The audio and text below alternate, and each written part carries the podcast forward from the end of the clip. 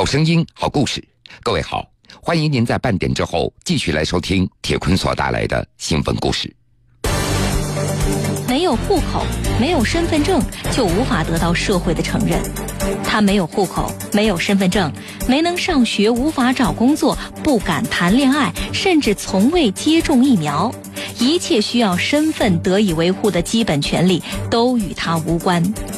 对他来说，从出生到现在，二十二年里，他只能隐藏在社会的角落，像影子一样生活在人群中。江苏新闻广播南京地区 FM 九十三点七，苏南地区 FM 九十五点三，铁坤马上讲述。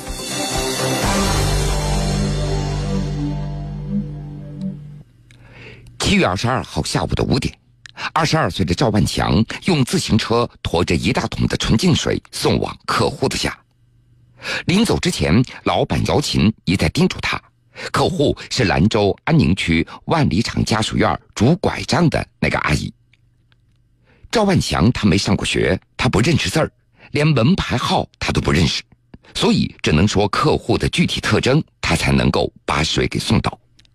他的妈妈杨丽丽本来也认识字不多，仅仅上过小学五年级，加上为了生活奔波，他几乎没有精力和时间教儿子读书，这也让赵万祥成为同龄人当中的另类，从小到大没有上过学，也不认识字儿。两年前，姚琴收留了赵万祥母子两个，姚琴还记得，当时赵万祥蓬头垢面，身上的衣服也非常破，就像个乞丐一样。看着很可怜，于是也就把娘俩给收留了。因为没有身份证，姚琴也只能让赵万强在店铺里打打杂。那个时候，赵万强母子俩的生活连最基本的温饱那都无法解决，姚琴也只好给他们娘俩租了一个房子，又给赵万强的母亲找了一个零售报纸杂志的活这样一个月下来能够收入两千多元，再加上赵万强两千元的工资。这母子俩的生活算是没有问题了。只要一说起自己的身份，赵万强就非常激动。在这二十二年里，他不知道自己究竟是谁，于是他开始抱怨妈妈：“你就不该把我生下来，你心里难受，我受折磨，咱们俩都辛苦。”而每当赵万祥说出这样的话的时候，妈妈杨丽丽委屈的是满脸泪水。那是在一九九二年。二十多岁的杨丽丽在兰州的一家餐馆打工的时候，认识了当时已经五十多岁的男子赵某，并且于一九九四年生下了赵万强。但是赵某他是一个有家室的人，在这之前，他和妻子已经有了一个男孩。自从赵万强生下来之后，赵某怕负担孩子的生活费用，从此他拒绝和杨丽丽母子两个来往了。杨丽丽靠着打工将儿子带到三岁，眼看到了孩子上幼儿园的年龄了，杨丽丽费尽周折找到了孩子的亲生父亲赵某，但是赵某视而不见。在当时的条件下，没有结婚证，也没有出生证，赵万祥最终也没有报上户口，而没有户口就意味着他在城市里无法入学。对我们正常人来说，户口本不过那是几页纸的轻薄，但是对赵万祥来说，这几页纸却深刻影响了他的二十多年。没有户口，也没有身份证，赵万祥他就是一个名副其实的黑户。由于亲生父亲拒绝为他报户口，赵万祥也就耽搁了上幼儿园。七岁的时候，母亲杨丽丽将他送到自己老家甘肃武威市天柱县的农村。在那里，赵万强的舅舅嫌他是一个私生子而拒绝相认。好在姥姥还活着，毕竟是自己的外孙，赵万强的童年也就暂时稳定下来了。八岁的时候，姥姥哀求当地的小学校长，让赵万强以择校生的名义进入学校来学习。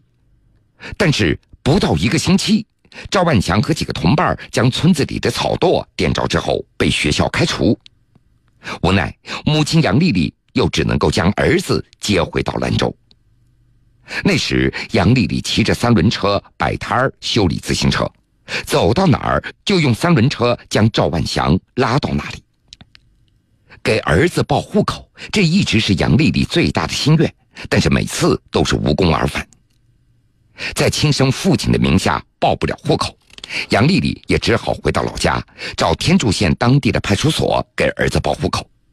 但是缺少了出生证这个最基本的报户口的条件，杨丽丽也只好带着赵万强回到兰州，再找孩子的亲生父亲赵某。这次杨丽丽也管不了那么多了，她直接就将儿子送到赵某的家中。自此，赵万强在亲生父亲家生活了一年，但是户口终究还是没有报上。一年以后，杨丽丽来看望孩子的时候，看到儿子的腿上、身上到处都是伤。孩子告诉那是父亲打的。儿子不但没有报上户口，还被亲生父亲打得遍体鳞伤。杨丽丽也只好又将孩子接回到自己的身边。从此，赵万祥也就彻底的成为了黑户。一个人一旦无法和他所身处的社会机制发生联系，将会举步维艰，一无所有。遇到同龄的孩子，赵万祥他最怕别人问他：“你在哪个学校上学？”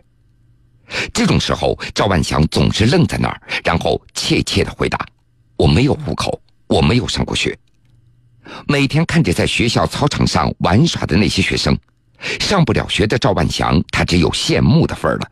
他只能够每天跟着母亲到处摆摊修车。在母亲杨丽丽的眼中，儿子没有朋友，也没有童年，相当于跟社会脱了节似的。儿子小时候胆儿非常小，见到陌生人总是怯生生的，因为户口的事情有些自卑。慢慢的，赵万强长大了，他靠着借来的身份证长期流连在网吧里。在游戏里，他才觉得自己是一个完整的人。但是赵万强也发现了，自己似乎并不存在于这个世界里。他有时也会问：这世界上真的有赵万强这个人吗？一切需要身份证的事情，都与这个叫做赵万强的人没有关系。他没有去过市区，没有住过旅店，没有银行卡，办个电话卡只能够借别人的，甚至连疫苗他都没有打过。按照国家规定，婴儿都要免费接种疫苗，但只有在卫生部门登记了新生儿住址，才能够接到接种疫苗的通知。可是赵万祥他连户口都没有，更不要说户口地址了。十八岁的时候，母亲杨丽丽给赵万祥找了个活那就是给人发传单，每天三十块钱。后来被城管抓住要登记的时候。由于赵万强没有身份证，他只能够被人扣留着，让家里人过来领。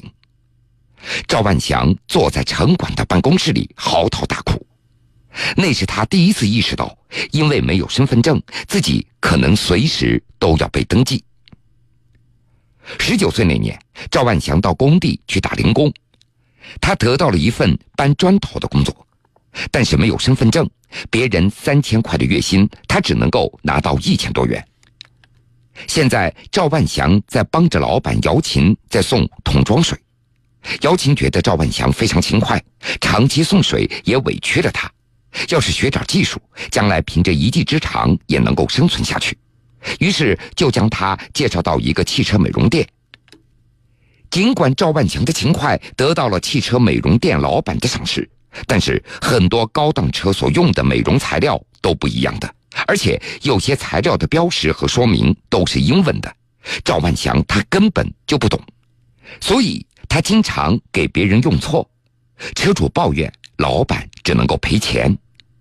赵万强的不识字儿，很快也就断送了这份工作。没有身份，在很多常人眼中最基本的社会保障，到了赵万强的身上，却变成了无法逾越的鸿沟。没有户籍，没有医疗保险，生病只能够到药店买点药。因为没有户籍，也就无法到医院去看病。赵万祥也就成为了那些隐藏在角落当中黑诊所的常客。赵万祥也经常无奈，因为户籍身份的缺失，黑户的他几乎被剥夺了扮演所有社会角色的权利了。他也想了很久，自己到底是一个什么样的人？现在该怎么办？不管怎么样，他希望能够像正常人一样的生活。现在除了送水，赵万祥他还想再多打一份工，多挣一点钱来减轻母亲的负担。但是他没有户口，又不认识字儿，只能够一次次错失良机。而最让赵万祥困惑的是，黑户造成的不识字儿开始逐渐影响到他所有的生活了。在朋友面前，他从来不敢说没有念过书。有时朋友们给他发来信息，赵万祥他看不懂，他特地下载了一个语音导读，这样就解决了看的问题。但是他从来不会给朋友回短信的。去年在送水的时候，赵万祥认识了一个在兰州打工的外地姑娘，可是，在交往之中，姑娘问他多大岁数，要看身份证的时候，赵万祥退缩了。没有身份证就不敢谈恋爱，赵万祥甚至可以想象自己以后可能都没有办法结婚生子。特殊的命运让赵万强的成长一直游离于户口体制之外了。二十二年里，赵万强在这黑户的阴影当中迷失着、找寻着、叩问着。没有人知道赵万强的这黑户的时代要到什么时候，但是他的内心里一直期望自己的黑户尽快的终结。新闻故事，铁坤讲述。铁坤讲述。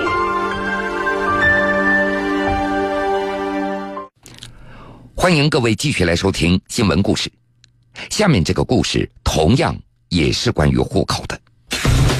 在安徽凤台县的刘集乡，有这么一位二十多岁的小女孩，从小父母就抛弃他，长大后一直过着没有户口的日子。因此，他最大的梦想就是有个属于自己的户口。为此，他一直在努力。可至今依然还是黑户，那么到底是什么原因让他成了黑户呢？摆脱黑户的梦想终究能实现吗？铁坤继续讲述。刘琴今年二十四岁，一说起自己户口的事儿，她的眼泪就会止不住的流了出来。按照公安部的相关规定，办理户口事宜需要医院的出生证明。如果没有医院的出生证明，那么就需要子女和父母做亲子鉴定。按照刘琴的说法，自己出生的时候那是在当地的接生婆家中接生的，根本没有医院的出生证明。既然没有医院所出具的出生证明，刘琴就向父母提出要求做亲子鉴定。但让人想不到的是，这个要求竟然被父母断然拒绝了。父母怎么会这样绝情呢？二十四年前的一天，一个女婴降生在安徽凤台县刘集乡的孤山村，这个女婴就是刘琴。然而，刘琴的到来并没有给这个家庭带来欢乐。由于父母想要一个男孩，所以作为女儿身的刘琴，从诞生之日开始，父母就不喜欢她了，急着要把她给丢掉。最后，外公外婆把刘琴给抚养了。就这样，刘琴跟着住在肥北村的外公外婆一起生活了八年。而在这期间，刘琴又有了一个弟弟。这个时候，外婆就打算把刘琴送回家。奇怪的是，刘琴的父母并不欢迎刘琴回家。他还记得，回到家之后，家里的脏活累活，父母都让他干。有一点干得不好，父母就会打他。刘琴的胳膊经常就被他的父亲打断过好几次。在这样的家庭过着被父母虐待的生活，对于年轻的刘琴来说，她无论如何是无法忍受的。就在自己十五岁那年，刘琴做出一个惊人的决定，她选择离家出走，而这一走就是四年多。在外漂泊的这些年里，刘琴一直在一家饭店里打工，后来这个饭店倒闭了，她也就回来了。二零一二年，刘琴在表姐的陪伴下回到了凤台县。然而，刘琴并没有回到父母的家中，而是留在了外婆的家里。回家之后，刘琴再次找到父母，要求上户口办理身份证。刘琴知道，没有户口和身份证，出门在外非常不方便，坐火车、找工作那都不行。现在刘琴已经二十四岁了，在农村里已经到了出嫁的年龄了，没有户口，这结婚证都办不了。为了说服父母给自己做亲子鉴定、办理户口这样的事情，近年来刘琴多次回家劝说父母，可是并没有实际效果。父亲也答应刘琴，说只要给他十万块用于儿子盖房娶媳妇儿，那么就同意给这个女儿安户口。但是刘琴根本就拿不出这么多钱，无奈之下，他只好求助外公外婆，希望老人劝说一下自己的父母，做个亲子鉴定，把户口给安上。但是依然没有结果，没有户口，寸步难行。为此，刘琴曾经一度想到自杀，幸好都被及时的给制止了。自己亲生的孩子，父母却不肯帮忙给他安户口，当地的村民也想不通。无论怎么劝，谁来劝，刘琴的父母就是不肯做亲子鉴定，帮着女儿办理户口。那么，刘琴的父母为什么要这么做呢？这背后究竟又有着什么样的隐情呢？记者见到了刘琴的父母，父亲刘传松告诉记者，说女儿从小到大都是跟着他外公外婆生活的，这么多年来很少跟父母联系。女儿刘琴现在也不认他们了，连出嫁这么大的事儿都没有跟父母商量一下。而刘琴却解释，她刚回家的时候，亲戚就给她介绍了一个对象，准备结婚的时候，父母跑到男方的家中索要高额的彩礼。由于男方拿不出来，最终他们还是没有能够结成婚。另外，刘琴还补充说，她之所以没有把结婚的事儿跟父母商量，那是因为从小到大，父母给她心里造成的伤害太大了。现在要不是办户口需要父母的配合，他真的不愿意再面对自己的父母了。父亲刘传松认为。女儿找到派出所和记者帮忙办户口，这样的做法就是在给她难堪，不给她面子。刘琴却认为这些话都是父亲在为自己找借口。刘琴说：“父母之所以不肯帮忙办户口，除了自己和父母关系不好之外，还有一点，那就是父母没有得到他曾经打工的钱。现在刘琴找到派出所帮忙办理户口，他觉得这是属于自己的权利。”凤台县公安局城西派出所所长高亮告诉记者：“今年二月份，他们就接到刘晴反映自己黑户的事情，就对此事也进行了调查。由于刘晴没有医院的出生证明，他们多次动员刘晴的父母配合一下去做亲子鉴定，然而父母就是不愿意配合。经过派出所调查了解，刘晴的确是刘传松的亲生女儿。”鉴于此种情况，派出所决定对刘琴申请户口一事给予特殊办理。不久以后，刘琴的户口就会审批下来了。好了，各位，非常感谢您收听了今天全部的新闻故事。我是铁坤，想了解更多新闻，敬请关注江苏广播网 vogs 点 cn。现实的是是非非。人生的悲欢离合，的悲欢离合，生活的酸甜苦辣，甜苦辣。新闻故事，我的故事，他的故事，还有还有你的故事，你的故事。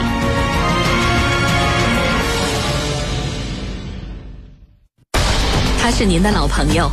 他有着独特的声音和不一样的播讲方式。听众朋友好，欢迎各位来收听铁坤带来这个故事，发生在四川凉山的泸沽镇，围绕永恒的亲情、友情、爱情。主持人铁坤将为您展现多彩细腻的大千世界、人间。而且他见到谁都会问你家有没有不需要的东西。面对突发的国内外新闻事件。背后的故事更值得期待。来看本台最新消息：柬埔寨前国王、十一岁的安徽小伙周传金在乘坐地铁抓船偷人，在地铁车站勇斗小每天下午两点到三点，晚上九点到十点，迅速、及时、丰富多彩、生动真实的新闻故事，尽在江苏新闻广播。